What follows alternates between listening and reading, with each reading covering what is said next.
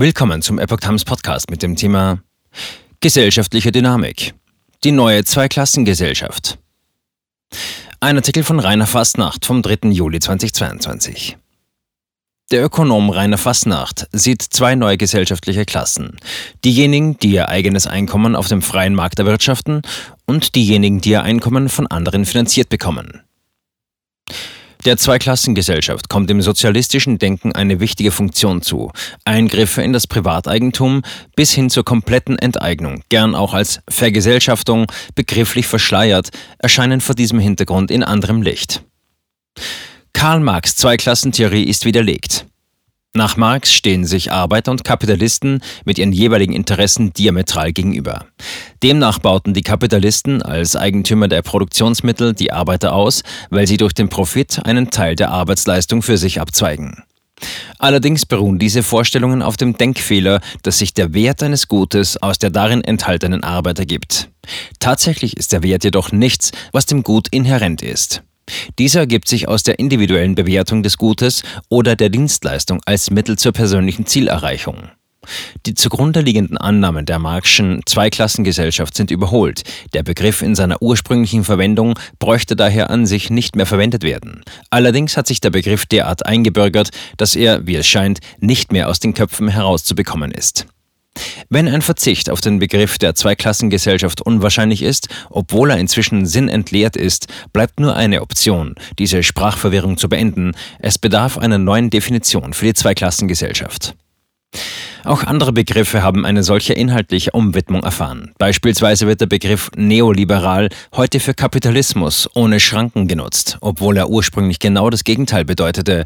Die neuen Liberalen, Neoliberalen wollten dem freien Spiel der Marktkräfte einen gewissen Rahmen setzen. Eine zeitgemäße Zweiklassentheorie. Wie also könnte eine neue Definition des Begriffs der Zweiklassengesellschaft aussehen, die nicht im Widerspruch zu historischen Erfahrungen und ökonomischen Erkenntnissen steht? Welches Kriterium könnte das Eigentum an Produktionsmitteln als Merkmal zur Unterscheidung zweier Klassen ersetzen? Mein hier erstmals vorgestellter Vorschlag lautet, wird das eigene Einkommen ganz oder teilweise, direkt oder indirekt aus Zwangsabgaben bezahlt bzw. beruht es auf staatlichen Interventionen? Demnach gibt es Menschen, die ihr eigenes Einkommen in der Wirtschaft in freiwilligen Austauschbeziehungen erarbeiten, hier die Primärklasse genannt. Und es gibt andere Menschen, deren Einkommen aus Zwangsabgaben wie Steuern, Sozialversicherungs-, Rundfunks- oder Kammerbeiträgen der ersten Gruppe finanziert werden, hier die Sekundärklasse genannt. Auch jene Beschäftigten, deren Tätigkeit in der Umsetzung staatlicher Interventionen und bürokratischer Vorgaben besteht, sind der Sekundärklasse zuzurechnen. Beispiele sind Dienstleister, welche die A1 bzw. Entsendebescheinigung für Firmen ausstellen oder ESG-Kriterien aufgrund von EU-Vorgaben überwachen. Ebenfalls der Sekundärklasse zuzurechnen sind Mitarbeiter in mit Steuergeld gepäppelten Medien und NGOs. Weder die Primär- noch die Sekundärklasse entsprechen einer Klasse im Sinne der alten Marxischen Definition. In Abhängigkeit von den konkreten Umständen kann ein Arbeiter entweder der Primär- oder der Sekundärklasse zugehören. Auch ein Unternehmer kann entweder der Primär- oder der Sekundärklasse zugehören. Gleiches gilt für unterschiedliche Berufsgruppen und Tätigkeiten. Der Arbeiter einer Baufirma, die private Bauprojekte realisiert und die Lehrerin an einer ausschließlich privat finanzierten Schule gehört zur ersten Gruppe. Der Arbeiter und die Chefin eines Stadtwerks gehören ebenso wie die Lehrerin einer öffentlichen Schule zur zweiten Gruppe. Die Menschen der Primärklasse werden gezwungen, einen Teil ihres Einkommens durch Steuern und Abgaben oder zwangsweise zu übernehmende Kosten aufgrund staatlicher Interventionen der Sekundärklasse zufließen zu lassen bzw. an diese abzugeben. Die Menschen der Sekundärklasse hätten ohne die Arbeit der ersten Gruppe kein Einkommen bzw. sie müssten jemanden finden, der bereit ist, ihnen für ihre angebotenen Leistungen freiwillig etwas zu bezahlen damit keine Missverständnisse aufkommen. Die Menschen in beiden Gruppen müssen für ihr Einkommen arbeiten, zumindest solange keiner dafür bezahlt wird, nichts zu tun.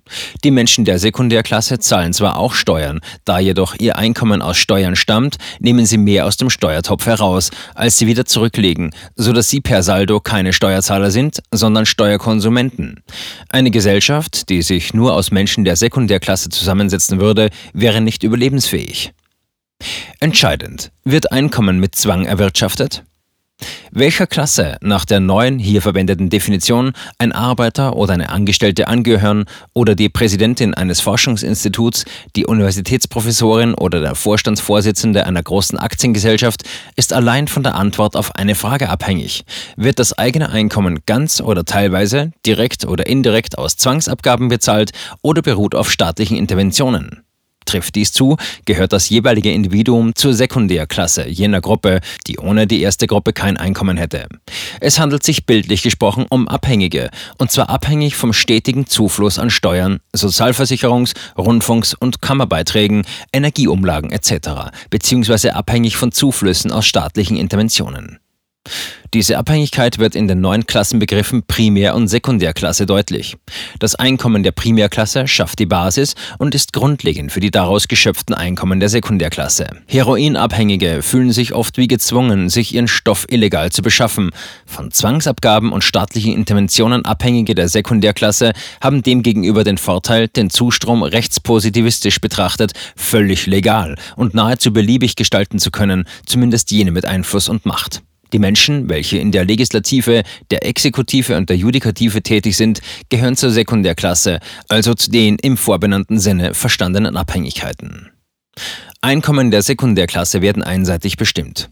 Diese Abhängigkeiten der Sekundärklasse haben in einigen Funktionen die Möglichkeit, einerseits jene Regeln zu gestalten, welche die Primärklasse zur Finanzierung zwingt und andererseits zumindest teilweise auch direkt Einfluss auf die Höhe des eigenen Einkommens zu nehmen. Ein Beispiel hierfür sind die Regelungen für Einkommen und Versorgung von Abgeordneten, welche von diesen selbst beschlossen werden.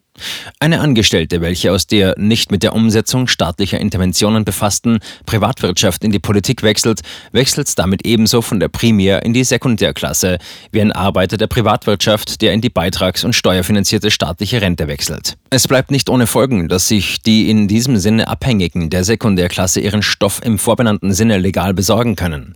Seit Ende des Zweiten Weltkrieges ist das Volumen diverser Zwangsabgaben wie Steuern, Sozialabgaben und Rundfunkbeiträge sowie der Umfang bürokratischer Auflagen deutlich gestiegen.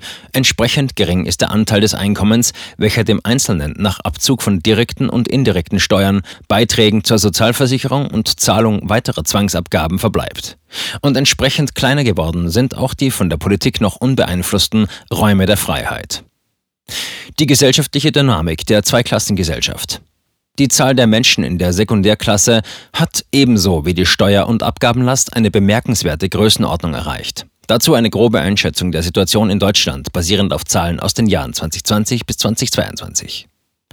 Es gibt 1,72 Millionen Beamte und Richter und 4,97 Millionen Beschäftigte im öffentlichen Dienst. Außerdem gibt es rund 1,74 Millionen Pensionäre. Die gesetzliche Rentenversicherung zahlte über 18 Millionen Altersrenten. Über 3,5 Millionen Menschen bezogen Arbeitslosengeld II, Hartz IV. Dabei sind bei dieser groben Einschätzung die Zahl der Dienstleister zur Umsetzung politischer Interventionen bzw. bürokratischer Auflagen, die Mitarbeiter der Parteien und parteinahen Stiftungen sowie Medien, NGOs und sonstige Interessensgruppen, die ganz oder teilweise, direkt oder indirekt aus Steuermitteln finanziert oder subventioniert werden, noch nicht berücksichtigt. Setzt man diese Zahlen in Relation zu den aktuell etwa 45 Millionen Erwerbstätigen Primär- und Sekundärklasse oder den 34 Millionen Sozialversicherungspflichtigen in Deutschland, wird deutlich, welche Verhältnisse aus den geschilderten Abhängigkeiten und Zusammenhängen resultieren. Auch die Zunahme der Steuer- und Abgabenlast sowie bürokratischer Auflagen werden verständlich. Das Verhältnis zwischen den beiden Klassen verschiebt sich immer weiter zulasten der Primärklasse. Allein der Bund schuf im vergangenen Jahr 2500 zusätzliche Stellen. Es kommt hinzu, dass auch die Alterung der Gesellschaft zu weiteren Belastungen der Primärklasse führt. So schafft diese Neudefinition der Zweiklassengesellschaft erhellende Einblicke in die gesellschaftliche Dynamik und ermöglicht es, einen eingebürgerten Begriff weiterzuverwenden, der seine ursprüngliche Bedeutung verloren hat. Rainer Fassnacht ist Diplomökonom und schreibt regelmäßig für den Blog des Ludwig von Mises Instituts Deutschland, wo dieser Artikel zuerst erschien.